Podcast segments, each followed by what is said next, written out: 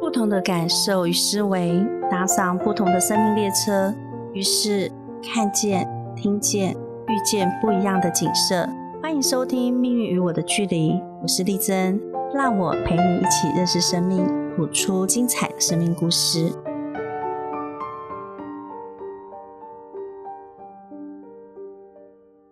欢迎大家收听《命运与我的距离》，我是丽珍。我们今天呢要录制这集的动机啊，是为了要让更多人明白，自杀不是一个人的事，而是全家人的痛。谢谢创竹地产的负责人浩翔愿意成全我接受这集采访。在他的生命中，曾面临过家人自杀的难题，他曾经经历过姐姐和父亲自杀的事件。我想借由他的感受，来让更多人明白关于自杀的议题。浩翔，谢谢你终于抽出时间来到这里接受采访，跟我们的听众朋友们打声招呼吧。大家好，我是浩翔。我想问问，就是关于姐姐自杀那时候你几岁？哦我记得是在我大二的时候，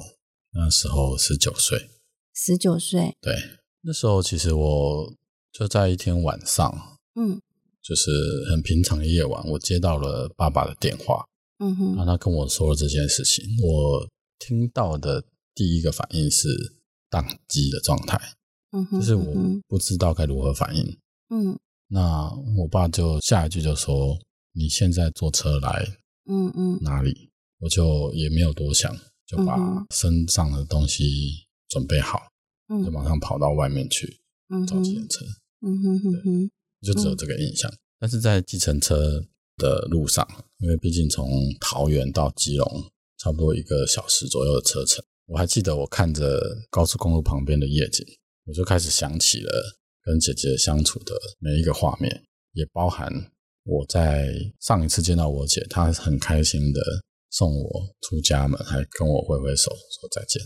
的那哦个画面，所以我就那时候就一直掉眼泪，一直掉眼泪。嗯，所以那时候你接到电话的时候就，爸爸就跟你讲姐姐嗯走了，对，了解。那姐姐自杀的原因是，后来了解他主要原因是因为情商。那他除了就分手以外，他还被骗了钱。哦，现在想想，虽然不是很大一笔，但是我觉得那对他来讲应该是很大的冲击，嗯嗯，因为他可能不止一次被男生被迫分手。哦，了解，嗯，所以是一个累积的痛。嗯，那就是你的心情，那时候你的心情，其实我觉得姐姐走之后，我一直有一个念头放在我心上，嗯哼我觉得我没有对她很好，嗯嗯嗯嗯因为从小她就是一个很叛逆的小孩。嗯哼，那我算是比较乖的，比较嗯正宫中规中矩，所以我会一直很不能理解他为什么要做这些动作，嗯交这哼，些朋友，嗯哼，嗯哼，所以我有蛮常对他讲话不客气，嗯嗯，所以我自己心里会甚至会认为我自己是不是这件事情的其中一个推手，嗯，嗯，所以嗯蛮复杂的情绪，我会觉得有一点自责。我是一直到大概三十岁的时候，嗯哼，我去上了一个课，对，那再上自己在跟更多人的往来，很多人告诉我，你我不用自责这件事情，嗯哼，嗯哼，只是我心里就会有一个声音，确实我不会落到自责的情绪中，嗯但是那个念想还是会在。是一直到我去找老师做情绪调理的咨询，我跟老师讲到这个议嗯题，老师就用了一些方法，就用想象的方式跟我姐姐说了一段我想要跟她说的话，嗯，我才觉得有那个轻松的感觉。了解，对，嗯嗯，终于把想对他表达的歉意，嗯，表达出来，对，然后那时候很像是听到她说嗯没关系，这不是你的错。嗯，而且很巧哦，就是今天脸书我跳出来，你来上课的那一天正好是两年前的九月十八号。对，怎么会这么刚好？我们要相约这天录音的时候，其实早就忘记那天是什么时候。对，所以我觉得生命中哦有些事好像冥冥中被安排好。那那我们今天其实要录这个节目哦，我也是想借由这些节目来让更多人，就是当他要自杀的那刹那，想想就是其实你走的时候不会一了百了，你走的时候你在临界，其实你心里一样会痛。然后在世的人，其实他每分每秒都背着一个沉重的负担，很努力的呼吸着。是对，所以你是不是胃痛很很多年呢、我倒是没有胃痛了，但是就是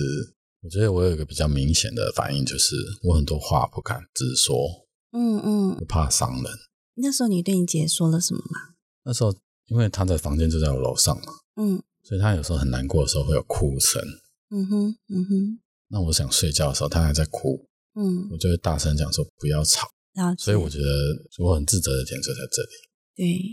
所以这样子造成你以后有话就不敢表达出来，你怕又伤到对方，然后怕对方没办法承受，又发生类似姐姐这样的事件，对吗？是不会想那么多，但是就是会比较不敢讲。对，潜意识里面其实就是有这个担心、害怕。对，那我想问问你，就是如果这件事情再重来一次，又发生了，姐姐在房间里哭，你听到，那你下次你会跟她说什么呢？其实最直觉会跟他说的是：你难过没关系，嗯我们都在。嗯嗯嗯我嗯，觉得嗯这一句话就够了。是是是是，其实我一直不知道我要怎么样去表达这些东西。我嗯是真的一直到刚刚提到我三十岁去上了一课课的时候，嗯我才明白原来什么叫做表达自己。嗯嗯，对我那时候告诉我自己说，如果是现在的我，嗯我爸爸跟我姐姐都不会走。嗯因为嗯我知道去怎么样跟他们相处，可以怎么跟他说些什么话。之前真的是会不知道，甚至会觉得自己有一点遗憾，嗯，没有嗯去嗯多做些什么。是，但是回想起来，我也是尽力了，因为他们难过的时候，我也会去拍拍他们肩膀，嗯哼嗯哼，去跟他们说说话，但是就是不知道要说什么。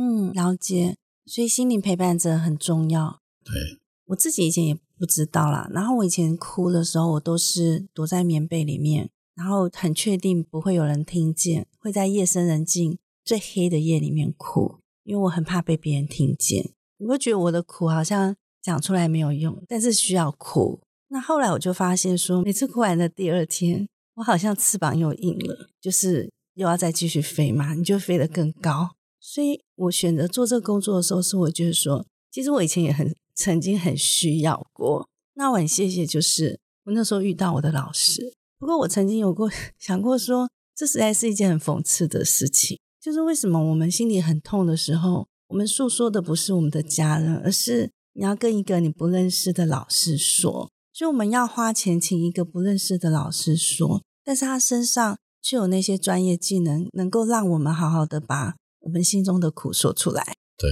真的，所以我后来觉得这个工作真的是很重要。所以当我投入的时候，我每次听到你们就是这些个案的事件时候，我都会有另外一个收获。我就会想，今天如果是你，我经历过这些，那我当下要怎么样让受伤的那个人可以知道说，其实人生转个弯，你可以遇到幸福。而且我觉得哭，其实我都觉得眼泪就是珍珠。其实人不容易哭、欸，但你一定要哭，为什么？因为你承受不了的时候，你哭是一种释放。嗯，所以我觉得老天他对我们真的很好，他让我们有眼泪，让我们可以哭。可是很多人却不知道怎么样好好的去把你的情绪表达出来。嗯，对，那所以我我又想觉得说，其实不只是我们旁边人要学会，当事者也要学会能够讲出来，就说我现在很需要一个人陪伴我，听我讲讲话，即便你拍拍我，告诉我明天会比今天更好，我都觉得会有力量。对，我觉得话讲出来，就真的要有人可以接住，对啊，可是要找到可以接住的人。对对，对他有对些有时候不一定是亲人，有因为有些痛苦的人，他可能就是那个环境的关系。对对，有时候困扰我们的，如果正好是家人的话，那就真的需要一个很专业的老师，能够协助在旁边倾听，然后给予一个更客观的想法，然后能够看懂。就是我们在调理的过程中，常常会智商到，就是这个孩子这个个案，虽然他已经是成年人了，但是他的问题来源是是他的原生家庭对于嗯爸爸妈妈，但爸爸妈妈他们自己本身曾也曾经经历过一些伤，所以他给予孩子的建议就只有那样。嗯所以反而确实会让孩子他找不到一个出口。而且有时候跟其他人说的话，倾听者嗯，他不一定接得住，是他也不是会知是，道要怎么样去应对。嗯嗯，所以我觉是得有专业的老师，或者是有一个出口，有一个真的可以承接住的这个状态是很重要的。嗯嗯，真的谢谢你们的肯定哦。那你觉得你后来就是透过那样子的抒发调理之后，那你之后觉得你的表达能力有没有更顺畅？就是比较不会有一种恐惧的阻碍？会，嗯哼，那就很像一个种子一样，嗯它会慢慢的滋养你自己，嗯嗯，那个嗯反应会，突然有一天发现自己，诶，不会了，不会马嗯上就发现说会或不会，就过了一段时间，真的会觉得说好像不会这样，因为我就是很真实的依照情况去表达我自己。嗯嗯嗯嗯以前真的会怕伤到别人，会觉得别人我这样讲别人好不好？嗯哼嗯哼，当然，我觉得照顾其他人感受这件事情一样会，嗯嗯，只是那个嗯反应力会不一样。嗯嗯了解，所以解锁了对吗？嗯，希就望是是解咯锁了。 了解。那你姐姐她在爱情上面，就是她遇到这些情关的时候，那时候就是她有把她遇到爱情的问题拿来请教你的爸爸妈妈吗？我都不知道哎、以前其实因为我家里很少在沟通私人的事情或情感面的事情，哦，了对，解所。以我一直不清楚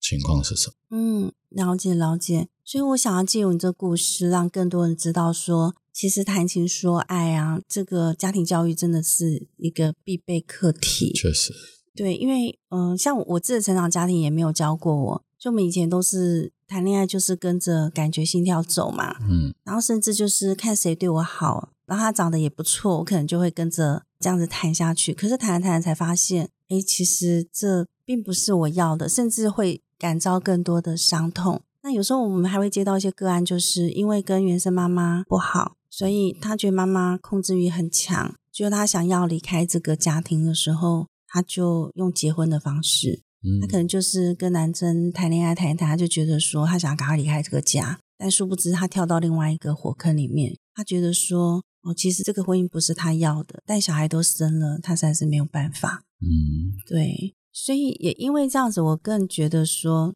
其实爸爸跟妈妈要能够成为一个可以跟小孩无所不谈的父母，嗯，他可以去分享他曾经的伤，他曾经谈恋爱遇到过哪嗯些事。这个我很同意、欸，嗯，嗯嗯，因为我现在有三个小孩，嗯嗯啊，嗯最大的是女儿，对，所以我都会跟他们聊有关于他们喜欢的异性，啊哈就哈很轻哈松地跟他们聊。他只要讲到这个话题的时候，嗯，我就是绝对不带情绪跟批判，哦，很好对，所哦，以就比较自然的能够去应对或接受这个话题，哇哦，嗯嗯嗯，因为我也不希望原本的这种家庭的模式嗯会会从我这边再次复制一次，因为真的以前真的是不会聊到情绪或是家里状态的问题，嗯因为哼，只要问到我爸嗯这件事情，他几乎是统一的答案，他都会说大人的代志，您那边管他这，哦，我们来处理就好，就是大人的事情，小孩子不用管，嗯我们嗯来处嗯理就好。嗯嗯嗯，我当然觉得这我们确实被保护到了，但是就是会对于这些情感、情绪跟状态是没有辨识能力的，对，也没有反应能力的，是，所以我不希望这样子的发事情发生在小孩身上。嗯嗯，那你说那样子有被保护哦？我倒想要用专业来分析哦。嗯，其实大人的事情小孩要知道，为什么？因为我们会复制家族模型嘛。也许你爸妈没有，但你爷爷奶奶可能有，嗯或者祖先十八代里面曾经有人有。你知道有些小孩他们的异常是来自于他们家族里面曾经有人没有被纪念，然后或者被排挤，或者是他有一些状态是没有人愿意去讲他，嗯所以他在临界他的心情是不好的。那他的心情其实会影响到这些啊小朋友身上。那小朋友他会莫名的悲伤，或看见什么，或感受到什么。你知道有些父母亲他们不了解生命这个议题，他会觉得他小孩很难带，嗯或者他小孩有一些情绪障碍，或者他觉得小孩生病，然后不断地看医生吃药都没有办法解决。所以我自己学这些之后，我都会把上一代的事情跟我的孩子讲。嗯对，嗯，像我老公是养子嘛，那我就跟我小孩讲，我婆婆有一次就念我说：“你为什么要跟他讲这些？”然后我就说：“你要让他知道他家庭的源头，你要让他知道他原生的呃爷爷奶奶是谁。这反而对小孩来讲，他会活得比较透彻。哎，这是真的。我也是一直到前年的清明节，嗯嗯我嗯自己跑去问我的大伯，嗯嗯我的爷爷奶奶是什么样的人，嗯嗯我才觉得说，哦，原来我是这样过来的。嗯我现在也保有着某一些他们的嗯那时候的特质，嗯嗯嗯嗯，不然真的都不认识。对不对？我原本认嗯识，就只有我爸在五岁六岁的时候，嗯嗯嗯爷爷嗯，奶奶就已经走了。嗯哦，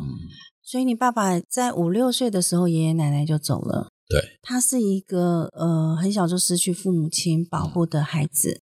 嗯，所以他过得很苦，他曾经过了非常非常苦的生活，嗯，所以嗯他会认为他不希望我们也受苦，嗯嗯嗯，所以就嗯不要让我们担心。是，嗯，所以他更压抑。对那他有苦，他反而没地方讲。对，其实我姐姐虽然她离家，嗯但是她还是会跟我爸联系。嗯对，所以我爸其实有一些心情、有些状态是会跟我姐聊天的。嗯嗯，后来我姐姐走了之后，或许我爸就比较没有这样子的倾诉对象。哦，了解。所以你爸爸也是自杀嘛？对，当少了一个倾吐的对象，会觉得自己嗯很孤单。嗯我可以感受得到，就是像我我是单亲家庭嘛，哈，我以前想要什么的时候我都不会讲，然后遇到什么难题我也都不会讲。可是我最基本的，比如说我要呃买钢琴，我要买车，我会跟我爸爸讲。那我爸爸他刚开始会反对，但我如果坚持，他就会想尽办法给我，但他不会说你要那个干嘛什么什么，他不会批判你。可是真的，当我爸爸走之后，我要什么我都要自己，我就是都不能讲。我爸还那时候要离职的时候，我就是被所有的人炮轰说：“你为什么要离职？这么好的工作，你为什么要离开？”他们的关心就是担心。对，是到有一天我就想要说啊，其实有爸爸妈妈真的很好，嗯，但那个要懂你、挺你的。如果不挺你的话，就是永远都是在给你，就是他会给你一些困扰就是了。对，所以我可以感受到你爸爸好孤单。对，那当他可以倾吐的对象真的不在的时候，他有苦又没有得奖的时候，他会不知道他活在世上对啊，其实没有那个动力啦。讲到这边，就是其实我因为说真的，以前不懂事，嗯嗯嗯对虽然不是我好有很坏还是怎么样，是我觉得爸爸做错事情，后来他离家了，嗯哼哼，所以我其实不太能够理解嗯他为什么要这样子，嗯嗯嗯，所以我的采取的动作就反正妈妈是对的，爸爸是错的，嗯然后就哼听妈妈的话，就不太理爸爸。嗯哼哼哼，对我想，我觉得之前会带着所谓的自责的情绪，可能也跟这个有关系。嗯嗯嗯嗯，有时候我们觉得爸爸妈妈给的不够，其实是因为他们本身就没有，嗯，所以他没有办法给你。是对，那爸爸会离开，应该是他有找到他想要待的地方。对。可是妈妈会觉得他这样不负责任，嗯，就会抱怨嘛。对。然后抱怨的时候，你就会站在妈妈的角度去想，爸爸不应该。其实妈妈也不太会当着我的面抱怨，我只是很明显的看得见她的情绪哦，是很落寞的，嗯哼哼哼，当然也有不开心的地方，只是就就是我们家的习惯就不太会沟通。了解。你知道不沟通啊，反而这家人很容易成为那种免疫失调啊、肿瘤跟癌症的高危险群，因为沟通可以治百病，但不能沟通就代表跟外界是封闭的。嗯嗯就会很压抑啊。嗯，所以以我曾经也自认为我自己也会这么样子的，嗯嗯嗯因为嗯姐姐也这样子嘛，爸爸也这样。其实那时候爸爸走的时候，我的心情就很沉重，嗯因为在那个阶段我还在念研究所，嗯哼，嗯那其实也那个生活的阶段也蛮没有目标的，嗯，所以其实实生活的很有压力，很沉重。嗯哼，对，嗯哼我，甚至认为我自己也会这样子。嗯但是，一旦想到妈妈的状态，我就会觉得说，其实最辛苦的人是她，她那么坚强，嗯嗯不可以嗯这样子。嗯嗯嗯嗯，了解，那是一个爱的力量，为了妈妈好好活下去。是没有到就是为了妈妈好好活下去。我我我会认为说，因为我真的是看见，因为在姐姐过世的时候，还有爸爸过世的时候，我妈妈真的非常非常的痛苦，嗯嗯，还有她有非常深的自责。哦，当然，我会被她的情绪感染，但我觉得现在能陪她的只有我而已。嗯嗯，而且嗯他这么照顾我们，对，为我们这么付出，我觉得我应该要做的事是支持他，而不是让他负担更大。嗯嗯嗯，了解。所以妈妈其实也为了你还在，她好好活着，是啊，是，这就是爱啊。是那你现在当人爸爸之后，更会想到就是只要把自己活好，这就是爱家人的展现嘛。对。其实嗯一直以来，就是慢慢的开始发现这件事情是真的，嗯因为我刚刚有提到，我三十多岁的时候去上课，嗯那时候我就认识到一件事情，我自己变好，嗯身边的人也会开始变好。其实我那时候真的是励志，嗯，让自己可以变成影响身边的人，让我可以因为我的不一样，让别人也愿意不一样。嗯嗯，因为我觉得嗯嗯愿意不一样这件事情，那个意愿是很重要的。是对，那后来我觉得有一个不错的机缘，就是因为我后来就从工程师辞职创业，大概嗯在第二年的时候，嗯哼我有遇见一个长辈，嗯嗯那时候我是在一个课程单位的时候遇到他的。嗯哼原本我不太清楚他是什么职业的，嗯哼看起来就是一个很慈祥、气定神闲的老先生。嗯我后来才知道，原来他是一个企业家，嗯哼很成功的企业。嗯我就去请教他，因为那时候在创业嘛，怎么让自己的企业做得更好啊，等等的。嗯后来我们就是聊得很深，那也聊到父亲跟姐姐的事。嗯那我会跟他聊的其中一个原因，是因为他是学佛的。嗯哼，对以前我对于佛法不太认识，嗯哼但因为我知道他的故事之后，他是因为学了佛，修行了几年才去创业，嗯哼，而且创得很成功。嗯哼所以我那时候心里有一个声音，嗯我突然发现我可以问那个长辈，因为在佛家其中有一个说法说，自杀的人是没有办法离苦得乐的，他有可能会得到一些惩罚，或者是有很久的时间他没有办法轮回，嗯哼可能会变成一个很不好的业障这样子。嗯那时候，呃，他给我的说法是，呃，其实你自己修好，嗯哼，他们也会跟着好。是所以我当下就更确定这件事情。嗯哼，嗯哼，是真的就是这样。他们在你旁边看着你过生活，所以当你好的时候，他们也会跟着好，这是真的。而且家族会产生同频共振，嗯，同意包含对，包含我们今天录制这节目，其实我也想让他们知道说，曾经经历过的痛，不要让他白白痛过。嗯我们可以让它成为一个恩典，成为一个祝福，然后透过这个痛的历程里面，让更多遇到困难的人，不管你人生遇到了什么坎，不管是爱情还是金钱还是事业，对还是你正在失落的时候，你要记得，就是人生真的没有过不了的坎。嗯，然后选择自杀，你在临界其实心情一样很沉重，然后你再看着你那些活着的家人，你的父母或者是你兄弟姐妹或者你的小孩，他们正在面临就是丧失家人的痛，对，你会更痛。所以我希望借由你的家族的故事和你的分享，能够让更多人了解之后呢，他们转个念，重新的好好转个弯，看见幸福。那这从中呢，我们会得到的功德跟祝福，都可以回向给你的姐姐跟你的爸爸。嗯，对，然后让我们看到，就是说他们没有白白的牺牲自己，我们已经转化了是啊这。件事情。其实我在创业的这条路上，嗯，也有几位朋友或前辈知道这些故事，嗯嗯嗯反而他们给我的回馈都是很正向的。嗯他哼，知道原来我是可以这么坚强。其实嗯我一直不认为这个叫坚强，我就是认为我真的是要把自己活好，嗯他们才会嗯更好。嗯是嗯嗯我是这就是这样子，因为说真的，如果真的是可以回去回到过去，嗯我哼真的完全相信他们一定会活得很好的，嗯，我们会是一个嗯很幸福的家庭。嗯，但你现在活好来世，你们一定会是幸福的家庭，会再遇见， 一定会再遇 见。对，然后我觉得这也是你的硬背景，欸因为你经历过这些痛，然后你现在成为一个很成功的人。就据我所知，你现在是跟博流的合作嘛？对，跟对他们的官方合作这样子。哇，现在我们会帮他们盖一个度假公寓，嗯哼，对，那是我嗯哼们跟他们合作的第一个案子。嗯那哼，现在已经做完设计的阶段，嗯哼，那也因为这样子，呃，我们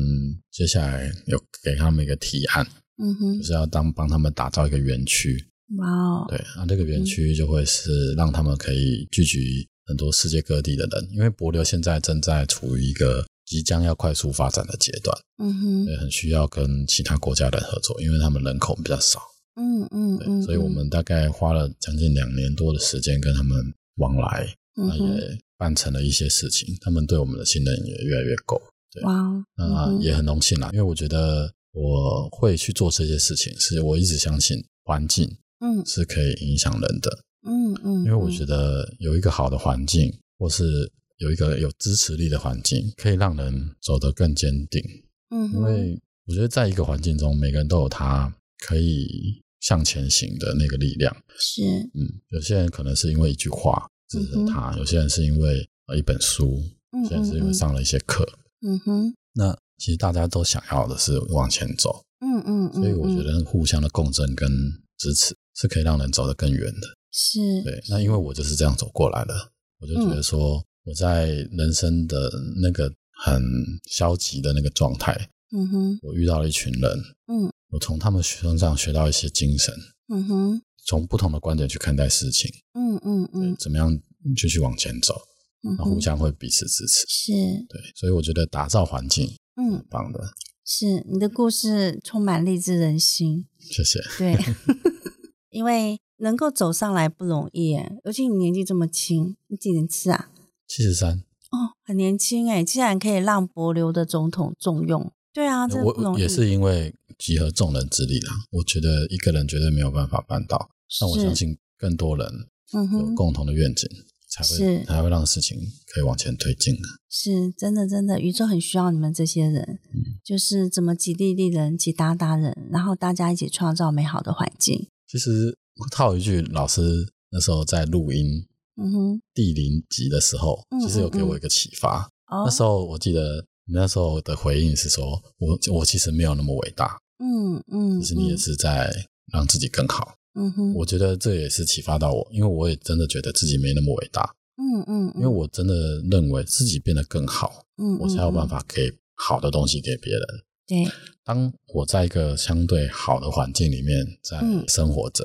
我觉得吸引来的东西都会越来越好，我也嗯会因为这样过得更好、更幸福啊。真的，我觉得你就是跟我一样，就是用幸福，然后再回向给我们的家人，对吧？往生的家人，我爸走的时候那段时间，我也觉得，我只要讲到他，我都会哭。嗯，那后来我想到一个方法，就是把自己过得很幸福，然后让家人学会幸福的样子，然后让我爸爸，因为我爸经历过战争嘛，是，然后我以前小时候也看到我爸爸会打妈妈，那我就觉得妈妈受苦啊。以前我也曾经跟我妈妈一样很讨厌我爸爸，嗯，可是到一直懂事的时候，我才知道说，哦，原来我爸爸脾气这么暴躁是因为战争，经历过战争，然后离乡背景，所以情绪绝对不会好。那所以我，我我开始觉得说啊，我不行，让我爸爸妈妈的痛，我持续下去的方式是我要变好，嗯，我要变幸福。然后幸福之后，他们就觉得他们曾经经历过的苦没有白白受过，对，